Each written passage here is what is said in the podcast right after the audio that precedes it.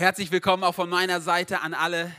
Äh, mein Name ist David, für die, die mich nicht kennen. Ich bin einer der Pastoren in dieser Kirche und ich freue mich, heute für die nächsten anderthalb Stunden mit euch ins Wort Gottes schauen zu dürfen. Spaß, wird nicht ganz so lang.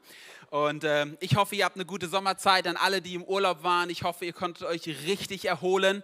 Und alle, alle die richtig äh, oh, traurig reinschauen, wenn alle ihre Urlaubsgeschichten erzählen, weil sie keinen Urlaub haben. Der Herr segne euch und der Herr tröste euch. Nein, Spaß. Ich klopfe euch nachher mal auf die Schulter. Hey, ich freue mich so sehr, dass wir in diesem Sommer sind und wir haben sechs Wochen lang freie Predigtthemen. Wir haben das Summer Messages genannt und jeder Prediger oder jede Predigerin kann teilen, was ihr wichtig geworden ist und was ihr auf dem Herzen liegt.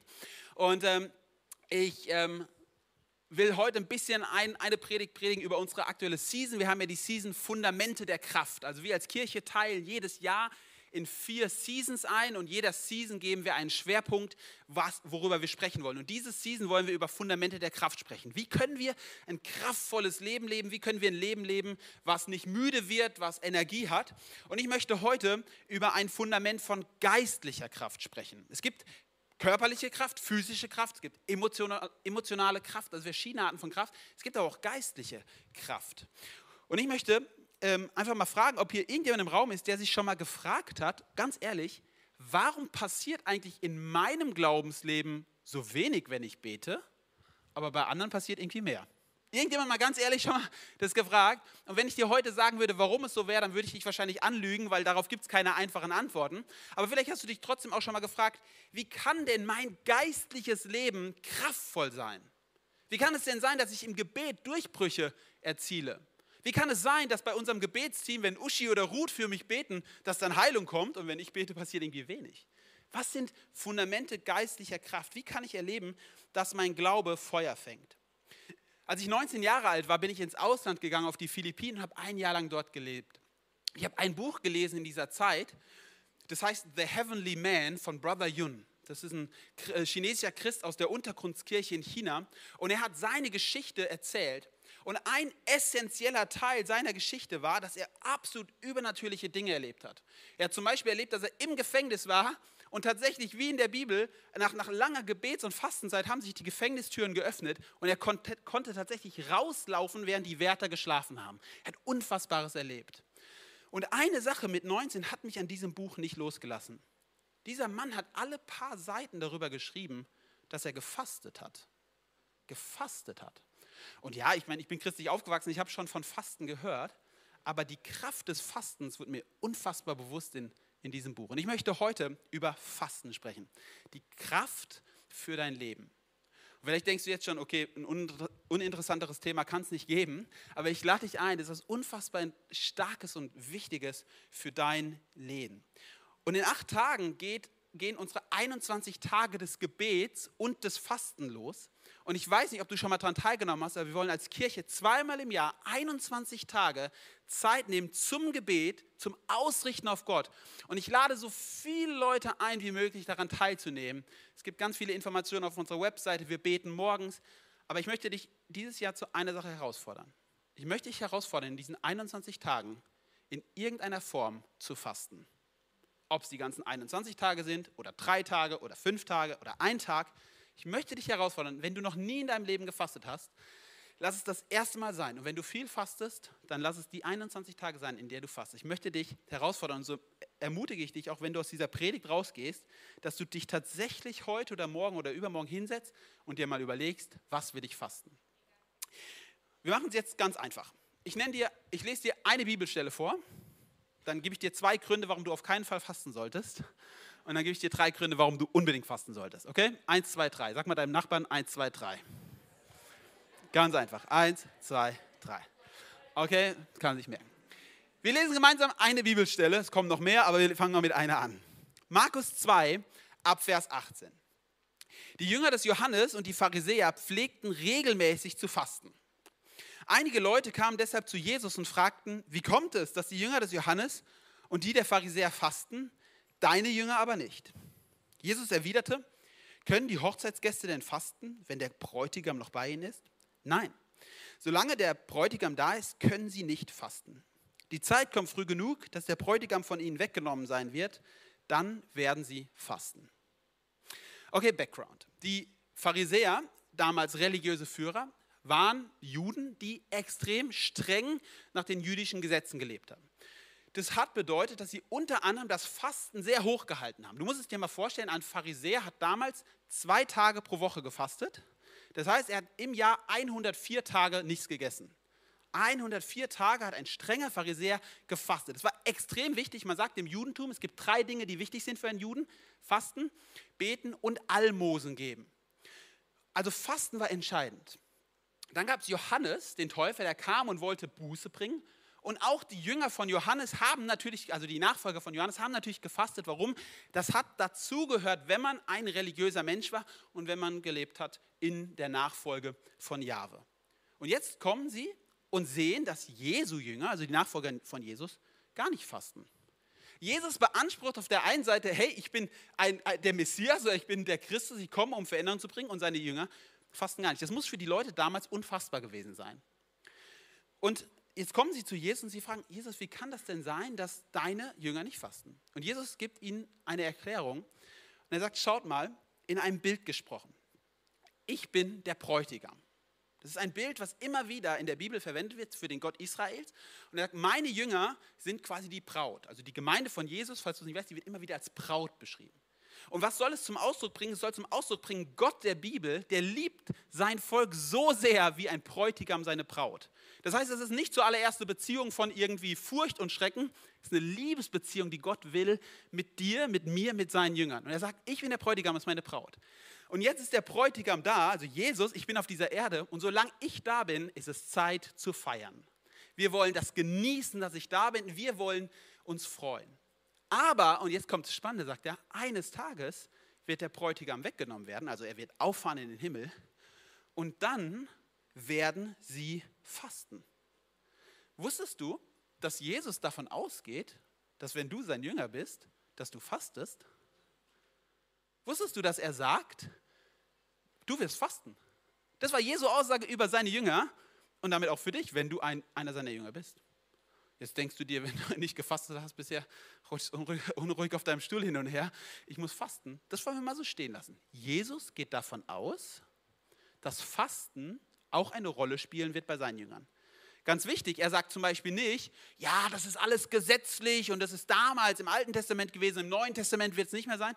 Jesus sagt, sie werden fasten, wenn ich weg bin von dieser Erde. Warum fasten? Ich will dir zwei Gründe geben, warum du auf keinen Fall fasten solltest. Lass es unbedingt bleiben, mach es auf keinen Fall. Fasten ist das Schlimmste dieser Welt. Du solltest auf keinen Fall tun. Der erste Grund ist, du solltest nicht fasten, weil du dir Gottes Liebe und Rettung nicht verdienen kannst. Vielleicht denkst du, wenn du heute hier bist, das allererste Mal in diesem Gottesdienst und du hörst es, die Jünger von Jesus, sie werden fasten.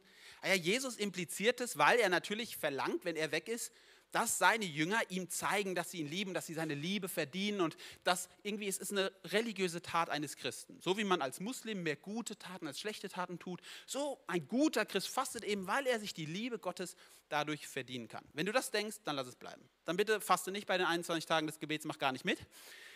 Denn das ist definitiv nicht die Aussage der Schrift, das ist sogar das Gegenteil der Aussage von Schrift. Ich will dir einen Text vorlesen aus Epheser 2, Vers 8 bis 9. Denn aus Gnade seid ihr gerettet durch Glauben. Und das nicht aus euch. Gottes Gabe ist es. Nicht aus Werken, damit sich nicht jemand rühme. Du kannst durch so viel Fasten, wie du willst, kannst du nicht eine einzige Sache an deiner Rettung ändern. Du kannst nicht eine einzige Sache daran ändern, dass Gott dich mehr oder weniger liebt, indem du fastest. Lass es bleiben, wenn du es machen willst, um Gott irgendwie zu beeindrucken. Herr, wenn du heute in diesem Gottesdienst sitzt und du hast persönlich noch gar keine Beziehung zu Jesus, du bist einfach mal aus Interesse hier, habe ich eine unfassbar gute Botschaft für dich. Wusstest du, dass es bei Jesus darum geht, dass du aus Glaube gerettet wirst? Wenn du sagst, Jesus, ich glaube an dich, dann lädt dich Jesus in seine Familie ein. Das ist so eine gute Botschaft. Du bist nicht hier, um ein besserer religiöser Mensch zu werden. Du bist hier, weil Jesus Christus dich liebt, weil er sagt, ich will eine Beziehung zu dir haben. Ich liebe dich und ich will dich als mein Kind haben. Das ist die Botschaft der Bibel. Fasten bedeutet nicht, du kannst dir Liebe verdienen. Ich gebe dir den zweiten Grund, warum du es unbedingt lassen solltest. Du solltest auf keinen Fall fasten, weil Fasten nicht bedeutet, dass du ein besserer Christ wirst. Fasten bedeutet nicht, dass du ein besserer Christ wirst. Ich will den Text vorlesen aus Lukas 18 und ich will ihn einfach mal auf dich, äh, lass ihn einfach mal auf dich wirken. Heißt es ab Vers 9. Dann wandte sich Jesus einige Leuten zu, die voller Selbstvertrauen meinten, in Gottes Augen gerecht zu sein und deshalb für die anderen nur Verachtung übrig hatten. Er erzählte ihnen folgendes Gleichnis. Zwei Männer, ein Pharisäer und ein Zolleinnehmer, gingen zum Gebet in den Tempel. Der Pharisäer stellte sich hin und betete für sich, ach Herr, ich danke dir, Gott, dass ich nicht so bin wie die anderen Menschen, all diese Räuber, Betrüger, Ehebrecher oder wie dieser Zolleinnehmer dort. Ich faste zweimal in der Woche und spende den zehnten Teil von allen meinen Einkünften. Der Zolleinnehmer Jedoch blieb weit entfernt stehen, wagte nicht einmal zum Himmel aufzublicken. Er schlug sich an die Brust und sagte, Gott sei mir gnädig, ich bin ein Sünder. Ich sage euch, dieser Mann wurde von Gott für gerecht angesehen, als er nach Hause ging. Der andere, der Pharisäer, nicht. Denn jeder, der sich selbst erhöht, wird erniedrigt werden. Und wer sich selbst erniedrigt, wird erhöht werden. Herr, wenn du dein Fasten dazu dienen soll, dass du nicht so kühl und lau bist wie die ganzen Waschlappen hier im Raum, dann lass es bleiben. Und wisst ihr, ich glaube gerade, dass religiöser Eifer was Tolles ist, aber dass er ganz schnell dazu führen kann, dass man auch ein bisschen überheblich wird. Kennst du das? Du, du hast eine gute Zeit mit Gott, du bist, machst jeden Morgen um 6 Uhr stille Zeit. Was, der kriegt noch nicht mal hin aufzustehen um die Uhrzeit. Was ein Loser, Alter. Der sagt, er will Gott lieben, das ist doch, das ist doch Blödsinn. Genau diese Geschichte nimmt Jesus jetzt und er sagt, ein Pharisäer, der all das macht, er fastet zweimal die Woche, er gibt seinen Zehnten, all das das lässt ihn nicht gerecht bei Gott werden. Das macht ihn nicht zum besseren Christen. Sondern das ehrliche Gebet des Zolleinnehmers, Herr, sei mir gnädig, das macht ihn gerecht. Fasten macht dich nicht zum besseren Christen. Das heißt, wenn du in den 21 Tagen fasten willst, damit du ein besserer Christ wirst, dann lass es bitte bleiben. Mach auch nicht mit, ja? Ähm, dann, dann bringt es nichts. Lass es auf jeden Fall bleiben, wenn du dadurch ein besserer Christ werden willst. Aber warum sollte ich dann fasten? Oder warum, jetzt, jetzt ist keiner mehr dabei im Raum, warum sollten wir dann fasten? Und jetzt kommt die drei, drei, drei Gründe, warum du unbedingt fasten solltest. Und der erste Grund ist ganz einfach. Fasten heißt fighten. Fasten heißt fighten. Die erste Frage, die wir uns stellen müssen, ist, was für einen Blick habe ich denn auf mein Leben mit Jesus? Sagen wir, ich bin gerettet und ähm, meine Schuld ist mir vergeben. Dann gibt es ja zwei Arten, wie ich meinen Glauben sehen kann. Das eine ist, ich sehe mein Leben so ein bisschen ah, wie so ein Sessel ja, oh, jetzt bin ich gerettet und jetzt entspanne ich mich mal hier, weil Jesus hat mir ja alles vergeben. Oh, ich schaue jetzt einfach mal zu, was Gott tut und der wird es schon richtig gut machen. Mir ist einfach alles vergeben. Es ist einfach toll. Also ich kann hier jetzt chillen, weil ich muss eh nichts machen. Das ist halt mein Leben. Also es geht doch um Ruhe. Wir haben doch über Ruhe gepredigt vor einiger Zeit. Ja, einfach nur ausruhen. Und ähm, Gott wird schon alles in dieser Welt machen. Die andere Art und Weise, wie du dein Glaubensleben sehen kannst, ist, dass du sagst, ich bin gerettet und jetzt beginnt ein Sportwettkampf. Ich muss mir meine Nikes schnüren, also die sind schlecht, aber andere. Und ähm, ich, ich, ich ziehe mir was Ordentliches an und jetzt geht's und los und ich jogge, ich kämpfe, ich gebe Gas und ich, ich gebe richtig Vollgas. Ich vertraue darauf, dass Gott wirkt, aber ich will auch meinen Teil tun. Wusstest du, dass es total wichtig ist, dass wir verstehen, dass wir aus Gnade gerettet sind? Aber das hier hat nicht was mit Ruhe zu tun, sondern was mit Bequemlichkeit. Hier zu liegen hat was damit zu tun, oh ja, Gott wird schon richten, aber ich bin nicht. Ich, ich muss nichts tun. Ich will dir mal einen Bibeltext vorlesen, der vielleicht in unserer westlichen Kirche nicht mehr so oft gelesen wird, aber ich will ihn dir mal lesen. 1. Korinther 9, Vers 25. Jeder Wettkämpfer verzichtet auf viele Dinge, nur um einen vergänglichen Siegeskranz zu bekommen. Wir aber werden einen unvergänglichen erhalten.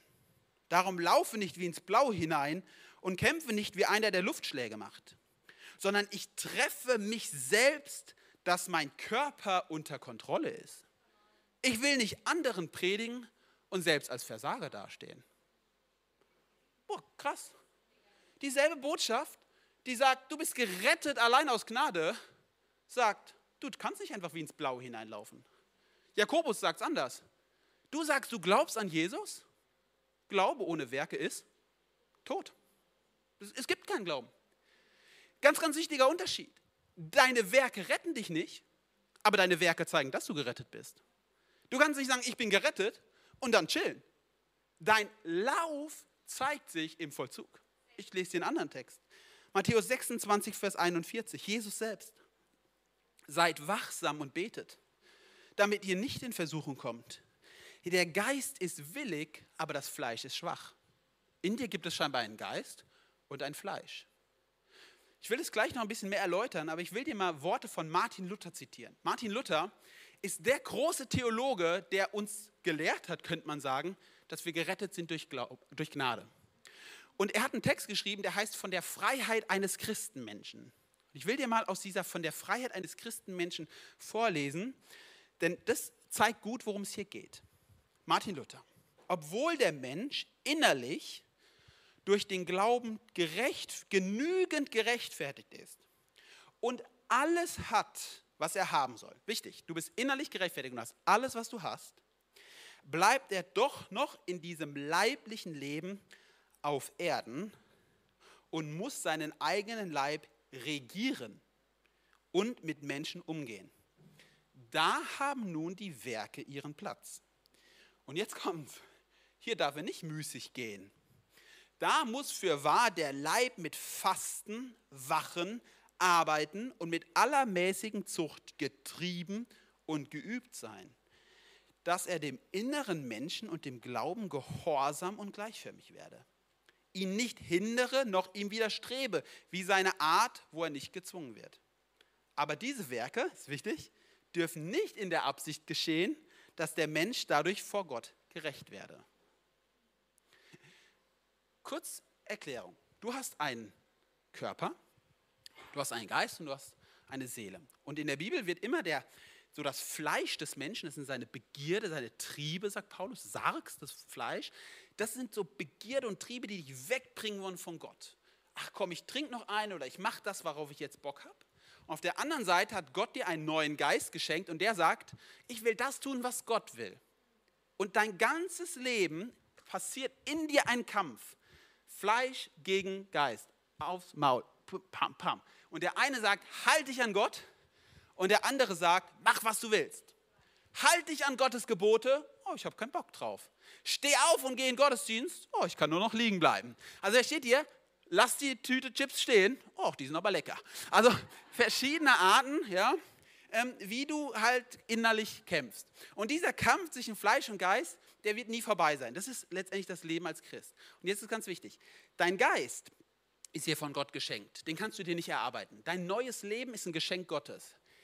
Dass aber dein irdisches Leben dem entspricht, wie Gott es sich gedacht hat, das ist Teil deines Kampfes. Das ist Teil deines Laufes.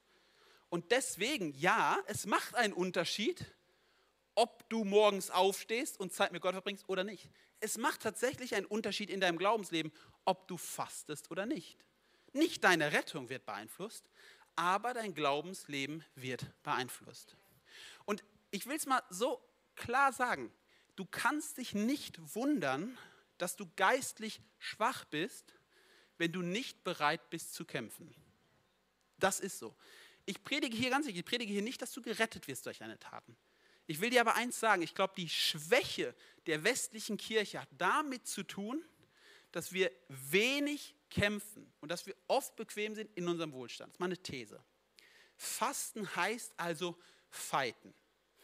Als ich dieses Buch von Brother Yun gelesen habe, wurde ich inspiriert. Und wisst ihr, ich bin beim Thema Fasten wirklich kein Experte. Also da musst du irgendwelche Mönche fragen, die sehr, sehr viel fasten. Aber eins habe ich mit 19 entschieden, tatsächlich. Ich habe mit 19 entschieden, dass soweit es klappt, ich pro Woche einen Tag faste. Und das mache ich tatsächlich seit acht Jahren. Das klappt nicht immer. Es gibt auch mal einen Monat, wo es nicht geklappt hat. Aber ich versuche, einen Tag pro Woche zu fasten. Warum mache ich das? Weil ich mir einen Tag die Woche sagen will, David, der Geist ist Herr über den Leib. Ich bin Herr darüber, ich habe jetzt richtig Bock, was zu essen. Nein, ich mache es nicht. Ich esse Abend ein leichtes, ich esse am Vorabend ein leichtes Abendessen, gehe dann ins Bett, esse kein Frühstück, esse kein Mittagessen und am Abendessen nach 24 Stunden esse ich wieder. So machen es die Juden, so machen es auch ähm, die Muslime zum Beispiel. Also abends, dann isst man 24 Stunden nichts, dann esse ich wieder was. Warum mache ich das? Weil ich gemerkt habe, ich brauche das. Ich brauche es, dass mein Geist an dieser Stelle eine Grenze setzt, meinem Fleisch. Fasten heißt fighten. Zweitens, Fasten heißt fokussieren. Apostelgeschichte 13. In der Gemeinde von Antiochia gab es damals folgende Propheten und Lehrer. Barnabas und Simeon, genannt Niger, Lucius von Cyrene und Manäen, der zusammen mit dem Vierfürsten Herodes aufgewachsen war, und Saulus. Als sie einmal dem Herrn dienten, das griechische Wort kann auch heißen, gemeinsam beteten, und dabei fasteten, sprach der Heilige Geist, stellt mir doch Barnabas und Saulus für die Aufgabe frei, zu der ich sie berufen habe. Nach weiterem Fasten und Beten legten sie ihnen schließlich die Hände auf und ließen sie ziehen.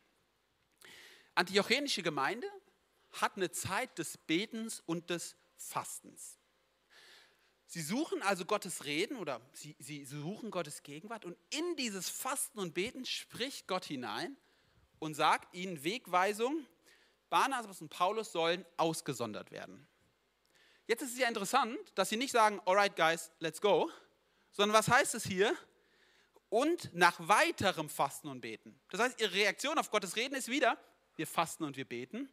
Dann legen sie ihnen die Hände, Hände auf, heißt, sie senden die aus und senden sie aus. Das heißt, Ausrichtung, Gebet und Fasten, Gott spricht. Nochmal Gebet und Fasten, vielleicht um zu prüfen, war das wirklich von Gott? Ist das Gottes Reden gewesen? Und dann die Aussendung. Das heißt, in dieser Gemeinde gab es scheinbar entscheidende Situationen, an denen gebetet und gefastet wurde. Man hat sich fokussiert auf Gottes Reden, fokussiert auf Gottes Wegweisung. Und ich glaube, das ist eine wichtige Lektion.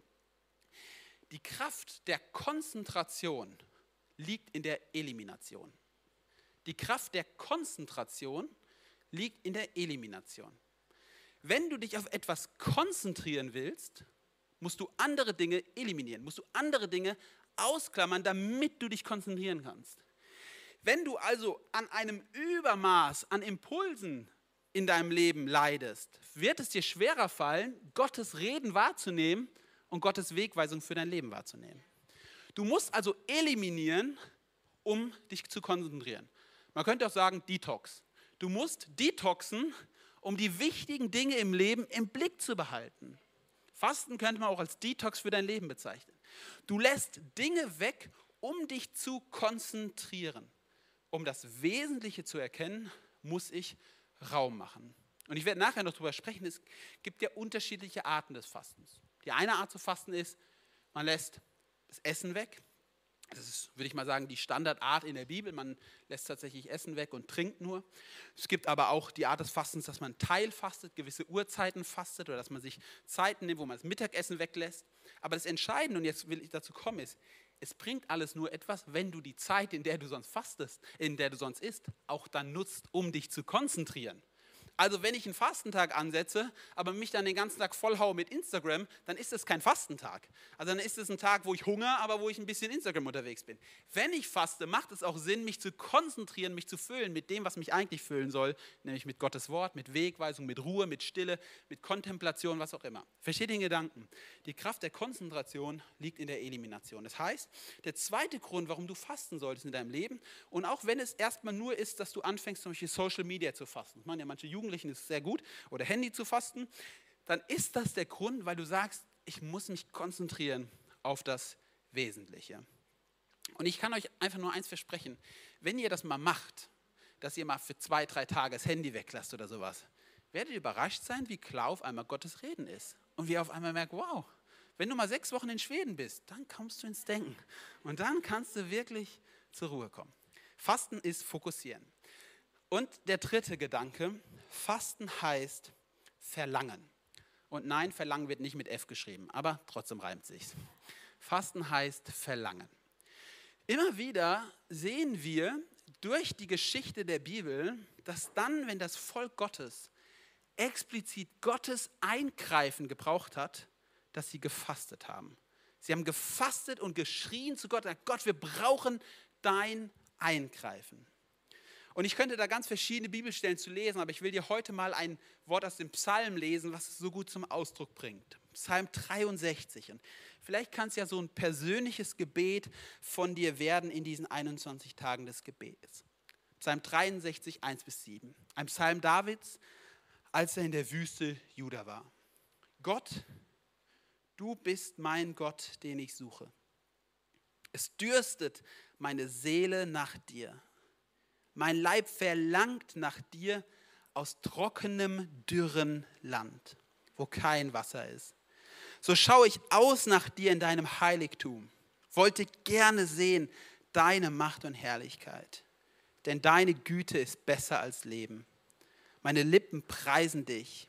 So will ich dich loben mein Leben lang und meine Hände in deinem Namen aufheben.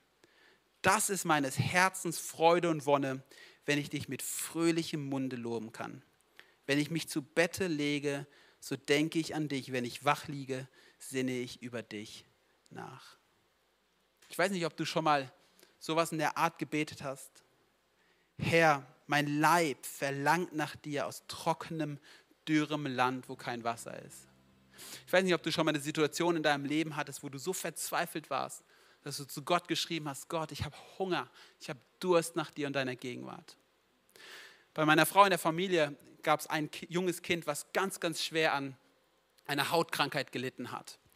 Und das hat die Familie schier verzweifeln lassen, weil das hat nicht geschlafen deswegen und es war unfassbar schlimm. Und die Großeltern von Ines sind sehr gläubige Menschen. Der Opa war auch ein Gemeindeleiter, ein Pastor. Und ein, eine, in einer Woche war es so, dass dieses kleine Kind eine Woche bei Opa und Oma war. Und der Opa und die Oma von Ines haben sich kurzerhand zu einer Sache entschieden. Solange dieser Junge jetzt eine Woche bei uns ist, werden wir fasten. Wir fasten dafür, dass Gott heilt und eingreift. Nach einer Woche haben sie das Kind zu den Eltern nach Hause gebracht und es war geheilt. Es war geheilt. Unfassbar. Amen. Fasten heißt Verlangen. Und, und als ich diese Predigt vorbereitet habe, habe ich mich neu so gefragt, Herr, oder gebetet, Herr, ich wünsche mir, dass ich mich verlange nach dir. Und versteht ihr, und das will ich wirklich wieder null mit dem Finger sagen, ich glaube einfach, dass wenig besuchte oder wenig teilgenommene Gebetstage einfach im Westen ein Zeichen dafür sind, dass wir übersättigt sind. Dass wir einfach zu viel haben. Dass es uns zu gut geht, will ich mal so sagen. Glaub mir, wenn du in der, ich glaube, wenn ich in der verfolgten Kirche im Irak oder in China leben würde, dann würde ich wahrscheinlich zu diesen 21 Tagen Gebets rennen, weil ich es bräuchte, weil mein Leben bedroht wäre. Und wer steht hier? Ich sitze im selben Boot wie wir alle, wir sitzen hier. Aber vielleicht sind diese, diese Übung des Fastens, diese 21 Tage des Gebets als ein Beispiel, sind ein Zeichen, wo du deinem, dir selber sagen kannst, auf meine Seele, steh auf. Ich will verlangen nach Gottes Gegenwart. Wie kannst du fasten? Ich will dir zum Abschluss einfach ein bisschen ein paar Tipps geben. Das erste ist, habe ich schon gesagt, du kannst komplett fasten. Du kannst zum Beispiel einen Tag fasten. Ich kenne viele Leute, die während den 21 Tagen des Gebets 21 Tage fasten. Wenn du noch nie gefastet hast, ist es vielleicht ein bisschen viel, dann machst du vielleicht mal zwei, drei Tage. Ich möchte dir dabei den Tipp geben, vielleicht einen Freund oder eine Freundin zu suchen und ihr fastet als Team. Und ihr sagt, hey, weißt du was, wir schaffen das. Zwei Tage, drei Tage und ihr ermutigt euch gegenseitig will dir einen Tipp geben. Wenn du fastest, dann hau dir nicht kurz vorher den Magen voll, weil du denkst, jetzt muss ich einen Tag durchhalten. Du wirst noch viel mehr Hunger haben. Du wirst noch viel mehr Hunger. Bereite dich darauf vor. Und dann, wenn du fastest, nimm die Zeiten des Frühstücks, des Mittagessen und nimm dir Zeiten des Gebets. Und dann kommt, dann kommt der Hunger, der wird kommen, verspreche ich dir. Und weißt du was? Dann kannst du dieses Gefühl umwandeln in ein Gebet. Das Gefühl des Hungers und du sagst, Herr, ich hungere nach deinem Wirken ich hungere nach deinem Reden. Ich sehne mich nach deiner Nähe.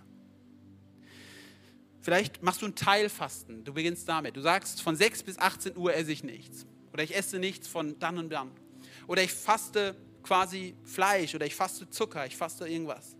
In, Im Buch Daniel kennen wir, dass das Daniel eine Zeit lang verzichtet hat auf fette Speisen und kein Fleisch gegessen hat. Und dann vermisst du vielleicht Fleisch oder Zucker und du sagst, oh, du wachst morgens aus, du lässt Kaffee weg, auf einmal hast du, zitterst du. Oh, dann du vermisst es. Und dann formst du dieses Gefühl in ein Gebet um und du sagst, Herr, ich vermisse deine Gegenwart. So wie ich den Zucker jetzt vermisse, ich vermisse deine Gegenwart. Wisst ihr, es werden embodied prayers, es werden, es werden es ein Körper, eine Seele. Du betest mit deinem ganzen Körper. Fasten bedeutet mein ganzes Sein embodied. Es wird ein, ein, ein, ein verkörperter Glaube. Es wird, ich glaube mit meinem ganzen Sein und ich sehne mich mit allem, was ich habe, nach dir. Und das Letzte ist, du kannst einfach Zeit fasten oder Dinge fasten. Du lässt zum Beispiel ein Hobby weg.